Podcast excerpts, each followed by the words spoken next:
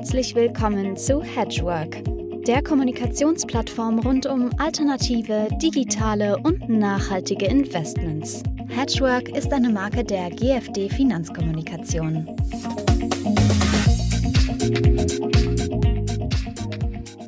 Ja, meine sehr verehrten Damen und Herren, ich begrüße Sie heute zum vierten Hedgework Talk. Ich habe heute als äh, Gast äh, Professor Dr. Hanno Beck. Darf ich ihn kurz vorstellen? Professor Dr. Hanno Beck hat ein Studium der Volkswirtschaftslehre hinter sich gebracht. Dann war er wissenschaftlicher Mitarbeiter an der Johannes Gutenberg Universität Mainz dann Promotion zum Dr. Reapoll über die Osterweiterung der Europäischen Union, dann war er Mitglied der Wirtschaftsredaktion der FAZ, daher kennen wir uns, da haben sich unsere Wege gekreuzt.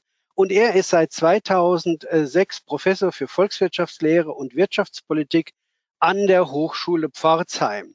Da Hanno natürlich ein äh, umtriebiger Mensch ist, hat er auch zahlreiche Veröffentlichungen in Fachzeitschriften und auch jede Menge Bücher geschrieben, so über die Medienökonomie, der Alltagsökonom, der Liebesökonom, die Logik des Irrtums, so funktioniert die Börse. Geld denkt nicht, Glück alles, was im Leben zählt. Und es wird sicherlich nicht das letzte gewesen sein. Aber heute möchte ich mit Hanno über ähm, das reden, was momentan die Headlines prägt, nämlich Inflation, Renditeanstiege und dann über eines seiner Lieblingsthemen momentan, die moderne Geldtheorie. Äh, Modern Monetary Theory und ich steige einfach mal ein. Hanno, du bist ja jetzt Professor. Ist Inflation bei deinen Studenten in den vergangenen Jahren überhaupt noch ein Thema gewesen? Wird das denn überhaupt noch gelehrt? Wir haben doch gar keine Inflation mehr. Ja, ähm, also ich persönlich lehre das immer noch, weil nur weil etwas momentan nicht da ist, bedeutet das nicht, dass es das nicht mehr gibt. Ja, also in der Tat gibt es mittlerweile immer mehr Leute, die sagen, ja, Inflation ist tot. Aber zum Beispiel, es gibt ein Zitat, das hieß, äh, das lautet, das benutze ich auch in meinen Vorträgen immer, die Inflation ist tot, so tot wie ein rostiger Nagel.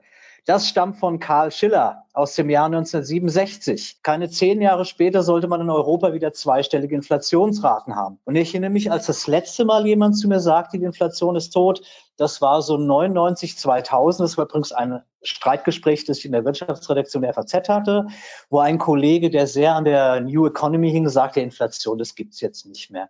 Ja, und ähm, wir wissen, was damals folgte, eine andere Form von Inflation, über die wir sicherlich heute noch sprechen werden. Ja. Also ich glaube, immer wenn Dinge tot gesagt werden, ist es ein guter Zeitpunkt, sich darüber Gedanken zu machen. Okay, aber dennoch braucht das Ganze ja einen Trigger. Was, was kann denn so, jetzt mal eine professorale Antwort, was kann denn so eine Inflation auslösen? Was sind denn so die klassischen Auslöser? Also die klassischen Auslöser oder Ursachen aus der Lehrbuchliteratur ist zum einen natürlich eine gestiegene Nachfrage. Ja, also einfach die Nachfrage wird größer als das Produktionspotenzial. Dann kriegt man Preissteigerungen. Es gibt aber auch eine Kostendruckinflation. Das heißt, wenn die Kosten steigen, zum Beispiel weil die Löhne steigen oder zum Beispiel, wie wir es jetzt gerade beim Friseur erleben, weil die Friseure ihre äh, gestiegenen Kosten für die Hygieneaufwendungen auf die Kunden überwälzen. Ähm, Angebotsengpässe können eine Ursache sein. Also wenn jetzt zum Beispiel viele Anbieter ausfallen aufgrund der Corona-Krise, dann wird das Angebot kleiner die Nachfrage bleibt gleich oder wird vielleicht größer, dann kriegt man Inflation. Inflation kriegt man auch über externe Schocks. Also auch solche Naturkatastrophen wie zum Beispiel eine Pandemie haben in der Vergangenheit teilweise zu Inflation geführt. Dann natürlich, um es mit Milton Friedman zu sagen, den Nobelpreisträger, Geld. Eine gestiegene Geldmenge ging in der Vergangenheit immer einher mit gestiegener Inflation. Es gibt Leute, die das heute bezweifeln und sagen, dass diese Theorie tot ist. Ich denke, darüber werden wir auch nochmal zu reden haben. Ähm, dann gibt es natürlich auch politische Ursachen, also natürlich vor allem der Staat und die Staatsschulden. Also Inflation ist ja immer im Interesse der Schuldner und der größte Schuldner momentan ist der Staat. deswegen muss man da auch vorsichtig sein mit der Idee, dass Inflation jetzt tot ist, fürchte ich. Ja, dennoch, also du hast eine ganze Menge genannt, klar, aber haben wir denn äh, überhaupt die Bedingungen, äh, also einen Datenkranz, der es hergibt, äh, ich sage jetzt mal bewusst, mittelfristig dauerhaft eine steigende Inflation zu erwarten? Jetzt nicht so einen kurzen Schlenker, wie wir ihn gerade eigentlich sehen. Ja, wenn ich das wirklich genau wüsste, Uwe, dann würde ich jetzt vor dem Kamin sitzen und meinen Nobelpreis streicheln. Aber es gibt schon ein paar Dinge, die einen da misstrauisch machen. Also momentan sehen wir in der Tat einen leichten Anstieg der Inflationserwartungen. Das siehst du auch zum Beispiel in den Zinsabstand zwischen inflationsgeschützten Anleihen und normalen Anleihen. Die zeugen also zumindest von einem Anstieg der Inflationserwartungen. Und jetzt gucken wir uns nochmal das Umfeld an, das wir momentan haben. Wir haben durch Corona bedingt vermutlich einen gewissen Nachfragestau. Das heißt, wie sagte eine Freundin zu mir gerade gestern, ich gebe ja momentan für nichts Geld aus. Das stimmt. Es sei denn, du hast solche schönen Einrichtungen wie Online-Gitarrenversand oder sowas. Also das ist zumindest, gibt es viele Kollegen, die sagen, dass da vielleicht ein Nachholeffekt kommt. Wir haben mit Sicherheit eine Angebotsreduktion durch einige Pleiten. Ja, also nicht alle Anbieter werden das letzte Jahr überlebt haben. Das reduziert unter Umständen erstmal die Produktion. Wir haben insofern einen Kostenschock, weil die Hygienemaßnahmen überall eingehalten werden müssen. Das wird die Preise nach oben treiben. Wir haben eine Geldmenge, die über die Ufer tritt. Wir haben Schulden, die immer größer werden. Eine Notenbank, die das toleriert. Politiker, die Interesse haben an Inflation. Ähm, wenn man das alles zusammen in einen Topf wirft und ordentlich umrührt, dann wird einem als sag ich mal, normalen Ökonom schon ein wenig bange, auch wenn es Kollegen gibt, die damit überhaupt keine Probleme haben. Aber wenn man das mal zusammenträgt, mir fallen auch wenig Gegenargumente ein. Ja. Jetzt äh, sind die Inflationserwartungen ja was anderes als Inflation, aber es gibt ja die self-fulfilling prophecies. Was natürlich schon Auswirkungen hat, äh, sind natürlich Renditeanstiege bei den Zinsstrukturkurven, insbesondere am langen Ende. Wie ist denn da deiner Meinung nach äh, der Zusammenhang? Hoch ist es ja immer noch nicht. Also äh, wer in den 80er Jahren angefangen hat, als Bankkaufmann zu lernen, so wie ich, der ist da mit 12 Prozent, 13 Prozent sozusagen ins Frühstück gegangen. Inzwischen zucken wir schon, wenn, wenn die Zehnjährige irgendwie 1,6 hat oder so. Und äh, im Euroraum die, die Bundanleihen äh, zumindest von unten, von Süden her die Null wiedersehen. Das macht uns ja schon nervös. Was bedeutet das denn für die Wirtschaft, wenn die Renditen da wirklich dauerhaft sich ein bisschen bewegen würden? Nichts Gutes. Im Grunde genommen können die Notenbanken das schon gar nicht mehr zulassen. Weil stell dir mal vor, Uwe, wenn jetzt die Zinsen wirklich mal richtig ansteigen, was dann mit Italien zum Beispiel los ist.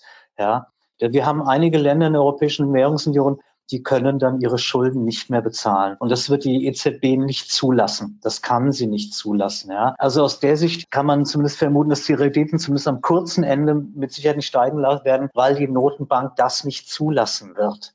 Jetzt, weil du sagst, ja, du als, bist als Bankkaufmann mit zweistelligen Renditen noch groß geworden, das ist richtig. Es ist auch richtig, dass wir momentan keine Inflation haben, aber wenn wir mal genauer hinschauen, dann kann man das mal bezweifeln. Dazu muss man sich mal vorstellen, wie wird eigentlich so eine Inflationsrate berechnet. Also ganz simpel gesagt machen wir folgendes. Du nimmst einen Warenkorb, der besteht aus einer Tafel Schokolade, einem Sechserpack Bier und einer Gitarre. Ja, und dieser Warenkorb kostet heute, sagen wir mal unterm Strich, 2000 Euro. Das ist von die Gitarre, die dir ein wenig zu Buche schlägt. Und jetzt guckst du einfach nächstes Jahr, nimmst du denselben Warenkorb, Schokolade, Sechserpack und Gitarre und schaust, was der Warenkorb jetzt kostet. Dann stellst du fest, der kostet jetzt 12, ähm, nicht mehr 2000 Euro, sondern 2200 Euro. Dann hast du also einen Preisanstieg des Warenkorbs um 10 Prozent und das ist deine Inflationsrate. Also ganz vereinfacht gesagt. So, und jetzt der, der, springende Punkt. Genauso wird im Prinzip eine Inflationsrate berechnet, nur dass es halt eben nicht drei Waren sind, sondern 750 Warengruppen, Gruppen, fast 300.000 Preise. Der Clou hängt jetzt aber, oder das Problem liegt jetzt in folgender Hinsicht. Ähm, in diesem Warenkorb sind also Nahrungsmittel, Körperpflege, da sind die Mieten drinne, aber da ist eins nicht drinne. Vermögensgegenstände, Aktien, Gold, Immobilien, Anleihen, solche Sachen. Das ist da nicht drinne. Das heißt, ein Preisanstieg auf den Vermögensmärkten wird von unserer Inflationsrate nicht erfasst. Und wenn du dir jetzt mal überlegst, wir haben eine der schwersten Wirtschaftskrisen der Nachkriegszeit, sehen aber, dass uns äh, die, die, Aktienindizes davonlaufen, das Bitcoin steigt über alle Maßen, dann könnte man schon auf die Idee kommen, okay, wir sehen, was wir sehen, ist nicht eine gewöhnliche Inflation, wie wir sie aus den 70er Jahren kennen, also eine Güterpreisinflation, sondern eine Vermögenspreisinflation. Und da kommen halt auch wieder die Erwartungen mit rein, was du auch angesprochen hast. Das ist eine der ganz großen Erkenntnisse der Makroökonomik aus den 80er Jahren, dass Erwartungen der Leute das Wirtschaftsgeschehen verändern. Das ist die sogenannte rationale Erwartungshypothese. Vereinfacht gesagt besagt die Folgendes. Ähm, die Leute sehen etwas, was passiert, machen sich ein Bild von dem Geschehen und benutzen davon ein Modell, von dem sie glauben, dass es realistisch ist, dass es darauf passt und reagieren dann. Konkret gesagt passiert momentan Folgendes. Die Leute sehen all das, was ich dir aufgezählt habe. Die sehen eine Notenbank, die Geld druckt, bis der Notarzt kommt. Die sehen Staaten, die sich verschulden wie ein Staatsoffizier auf Heimaturlaub. Und jetzt machen die sich einen Reim drauf und sagen, oh, ich glaube, das gibt Inflation. Und als Antwort auf diese Erwartungen rennen sie in die Vermögenswerte, was dazu führt, dass nicht die Güterpreise ansteigen, sondern die Preise für Vermögenswerte. Und et voilà, wir haben das, was man eine Vermögenspreisinflation nennt auch getrieben durch die Erwartungen der Leute selbst. Ob die Erwartungen richtig sind oder nicht, das spielt ja nicht mehr, mehr eine Rolle. Entscheidend ist, dass sie es tun. Sie erwarten es. Und das Resultat ist, dass der DAX mittlerweile in Höhen schwebt. Ich erinnere mich noch, als ich bei der FAZ angefangen habe, war der DAX gerade bei 6000. Ja. Ich habe ihn schon niedriger gesehen. okay, aber jetzt, äh, jetzt, jetzt sagen wir mal, wenn wir uns die Welt betrachten jetzt, Hanno, und wir können sie uns ja nicht backen, die ist ja da. Wir haben eine expansive Fiskalpolitik, wir haben expansive Geldpolitiken, wir haben gesteuerte, niedrige, niedrigste Zentralbankleitzinsen, eine gigantische Geldflut. Wir haben eine kräftig angewachsene Relation Geldmenge zu Güterangebot, M2 zu BIP, eine sehr hohe aggregierte Geldmenge und im Moment, du hast es schon angedeutet, die Umlaufgeschwindigkeit des Geldes ist gesunken. Äh, nach früheren Theorien wäre das alles ein sehr, sehr ungünstiger Mix. Bin mal ganz vorsichtig. Aber jetzt haben wir die moderne Geldtheorie, die aus den USA kommt und die, glaube ich, wenn ich nicht ganz falsch liege, auch bei den Demokraten auf, einen gewissen, äh, auf eine gewisse Zustimmung gestoßen ist. Die sagt ja, das ist alles überhaupt kein Problem. Wir müssen die Welt neu sehen. Kannst du mal erklären, wie da die Welt neu gesehen wird? Das ist ähm, sehr interessante Theorie, wobei ähm, eigentlich ist das gar keine Theorie. Also eine volkswirtschaftliche Theorie muss ein paar bestimmte Ansprüche erfüllen und das gilt für diese MMT-Theorie nicht. Im Kern verknappt besagt die MMT ganz einfach Folgendes. Erstens, ein Staat, der sich nur in eigener Währung verschulden kann, kann nie pleite gehen.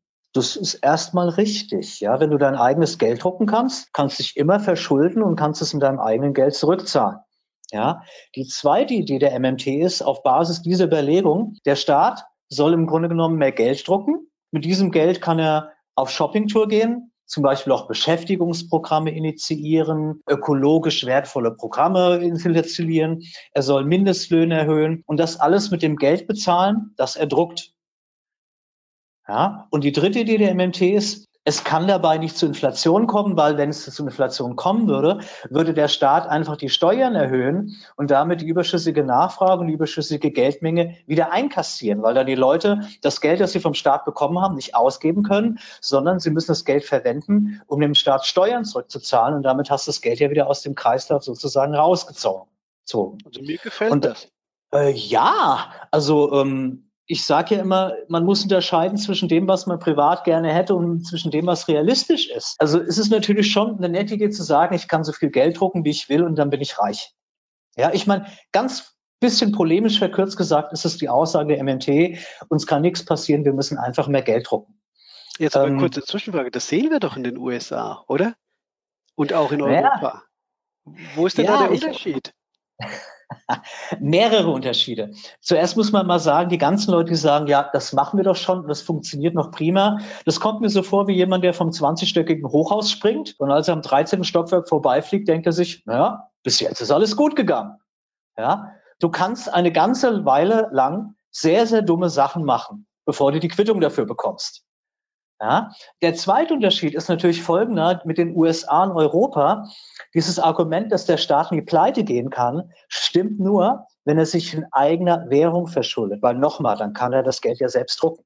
Die USA kann das bis zum gewissen Grad, weil die USA eine Leitwährung ist. Das heißt, das Ausland akzeptiert auch ziemlich viele Dollars. Aber Deutschland oder Griechenland zum Beispiel kann das nicht. Jedenfalls dann nicht, wenn du dich im Ausland verschulden willst. Wenn ich mir also äh, als Deutscher von, äh, was weiß ich, verschulde in China, dann kann ich dafür jetzt nicht einfach Euros drucken und meine Verschuldung in China zurückzahlen. Das funktioniert nicht. Ja, also Auslandsverschuldung ist durch diese Theorie überhaupt nicht gedeckt. Diese Theorie ignoriert komplett, dass Staaten sich auch zu großen Teilen im Ausland verschulden. Und daran siehst du auch, das ist eine Idee, warum ist die in Amerika so en vogue? Weil die Amerikaner bis zum gewissen Maß in der Tat dieses, äh, ein Autor hat mal gesagt, exorbitante Privileg haben, dass sie sich im Ausland in der eigenen Währung verschulden können. Aber auch das kannst du nur bis zum gewissen Grad. Also natürlich, das ist eine Binsenweisheit, dass ein Staat im Grunde genommen sich 100 Prozent des Sozialproduktes aneignen kann. Das kannst du ja machen. Du kannst sagen, ich habe ein Sozialprodukt von 100 und jetzt drucke ich als Staat 100 Euro Geld und kassiere das ganze Sozialprodukt ein. Aber Frage, was werden deine Bürger machen? Wie werden die darauf reagieren? Und zwar nicht erst, wenn du bei 100 Prozent bist. Wir sehen, dass die Leute es schon jetzt machen. Die Leute haben jetzt schon eine Idee, wie ich eben erklärt habe, was kommt. Es kommt Inflation, es kommen höhere Steuern und reagieren darauf und verändern ihr Verhalten. Und da siehst du auch, dass MNT keine Theorie ist, weil überhaupt keine Annahmen über das Verhalten der Leute gemacht wird. Die sagen einfach, der Staat kann Geld drucken und kaufen und Ende der Geschichte. Eine gute Theorie, wir müssen jetzt aber Annahmen über das Verhalten der Unternehmen, der Haushalte und des Auslandes machen findet hier nicht statt, wird im Grunde genommen eigentlich für den Teppich gekehrt. Also hoch, das ist keine Theorie mehr. Okay, ich sehe, also du bist nicht ganz auf dieser Theorie und äh, du bist eher derjenige, der so sagt, lass uns langsam an den Fenstern vorbeifliegen und wenn ich das recht sehe, werden die USA wahrscheinlich weicher landen äh, als äh, andere Volkswirtschaften mit anderen Währungen. Jetzt aber dennoch äh, die Frage auch noch mal ein bisschen, um zurückzukommen auf Inflation und äh, Rendite. Wenn ich jetzt fragen würde, kommt denn, jetzt guck doch mal in die Glaskugel, kommt die Inflation oder kommt sie nicht? Musst du da nicht zweigeteilt antworten, also die gemessene Inflation und die nicht gemessene Inflation? Ja, du hast im Grunde genommen sogar, wenn du so willst, drei Arten von Inflation oder fast sogar vier, wenn du so willst. Du hast erstmal die offizielle Inflation, die, die Europäische Union misst. Das ist der HVPI, der harmonisierte Verbraucherpreisindex. Ja, brauche ich schon eine halbe Stunde zum Hörsaal zu erklären. Dann hast du den Verbraucherpreisindex, der wie zum Beispiel in Deutschland berechnet wird. Und zwischen diesen beiden Indizes gibt es schon Unterschiede. Was jetzt zum Beispiel erklärt, warum die deutsche Inflationsrate eine andere ist als die europäische. Ja, weil es da schon wieder Messunterschiede gibt. So, dann hast du die sogenannte gefühlte Inflation. Das ist, ich habe mir heute Morgen nochmal angeguckt, wie die berechnet wird. Ich erspare es dir, es zu erklären. Das ist äh, gruselig. Ich dachte, okay, man ich weiß, was das, ich, ich weiß, was das ist. Ich erinnere mich noch an die Euro-Umstellung, als ich das genau. erste Mal bei, bei meinem Pizzawirt die, die Speisekarte wieder hatte. Die Zahlen waren alle gleich, nur statt DM stand Euro hinten dran. Aber offiziell gab es keine Inflation in dem Moment. Genau, weil die offiziell gemessene Inflation war auch in der Tat kaum gestiegen. Das siehst du auch wirklich in den Daten. Was halt daran liegt, dass diese Inflationsrate, wie gesagt, sich aus 300.000 Preisen zusammensetzt. Und du kannst sehen, dass in der Tat zum Beispiel Gaststätten, ich glaube, so um die 10 Prozent draufgeschlagen haben. Aber zum Beispiel Brokkoli ist damals nach der Einführung des Euro preisstabil geblieben, Uwe. Ja, und das ist dir entgangen sozusagen. Ja, ist es, ja. Das, das, also du bist da dran vorbeigelaufen, hast nicht gesehen, du hast nur gesehen, meine Pizza wird teurer, aber wie schön, der Brokkoli bleibt preisstabil. Ja, jetzt ja? hast du mir das auch zu spät gesagt, das nutzt mir jetzt ja. auch nichts mehr. Ne? So, und damit kriegst du eben einen Unterschied zwischen dem, was die Leute als Inflation fühlen und was tatsächlich Inflation ist. Es kommt ja noch was dazu. Dieser Warenkorb, mit dem wir Inflation messen, der wird ja aufgrund einer Stichprobe ermittelt. Das heißt, der Warenkorb, mit dem wir Inflation messen, ist so der durchschnittliche Warenkorb eines durchschnittlichen Verbrauchers. Ja? Das ist dann zum Beispiel, ich glaube, so Alkohol und Tabak ist dann so mit der Gewichtung von was ist, ich glaube, drei oder vier Prozent drinnen. Ich rauche aber nicht, ich trinke nicht. Deswegen diesen Teil der Inflationsrate, den merke ich gar nicht, der betrifft mich auch gar nicht. Ja, aber zum Beispiel Gitarren, Uwe, Gitarren sind in diesem Verbrauchspreis zunächst ganz minimal gewichtet. Aber du und ich, wir zwei, wir merken das ganz massiv, wenn der Preis für Gitarren anzieht und sagen, blöde Inflation, jetzt sind die Dinge schon wieder teurer geworden. Ja, ja deswegen ja, und sie werden später geliefert. Hanno, die Zeit genau. ist abgelaufen. Meine, meine Schlussfrage, wenn du jetzt mit deinem hohen professoralen Gehalt und dem, äh, dem, dem verringerten Angebot am Markt, wenn du irgendwas kaufen müsstest jetzt, was empfiehlst du im Hinblick auf Investitionen? Aktien oder Sachwerte? Tja, jetzt haben wir leider keine Zeit, um die allgemeine Gleichgewichtstheorie zu erörtern. Kurz gesagt, ich fürchte, dass der Unterschied kaum spürbar ist, weil das, was wir jetzt erleben, ist ein sogenanntes systemisches Risiko, das das ganze System betrifft. Und es ist fast unmöglich, dem zu fliehen, weil wo du hinkommst, ist schon jemand, der gesagt hat, da kommt Inflation, da mache ich was. Ja, das heißt, du müsstest jetzt irgendeine Nische finden, einen Vermögensgegenstand, der noch nicht von diesem allgemeinen Sog erfasst worden ist. Selbst historische Gitarren, Uwe, da sind die Preisindizes mittlerweile dramatisch gestiegen. Es bleibt zum Schluss nur die alte Ökonomweisheit, investieren Alkohol, da bekommst du bis zu 60 Prozent für dein Geld. Das ist richtig. Lieber Hanno, ein äh, sehr schönes Schlusswort. Ich glaube, dass uns all diese Fragen äh, Inflation, Renditen, Geldtheorien auch in den kommenden Jahren beschäftigen werden. Und ich würde mich freuen, wenn du äh, in einem gewissen zeitlichen Abstand mit mir gemeinsam wieder auf diesen Fragenkomplex schauen würdest. Danke dir. Sehr gerne, Uwe.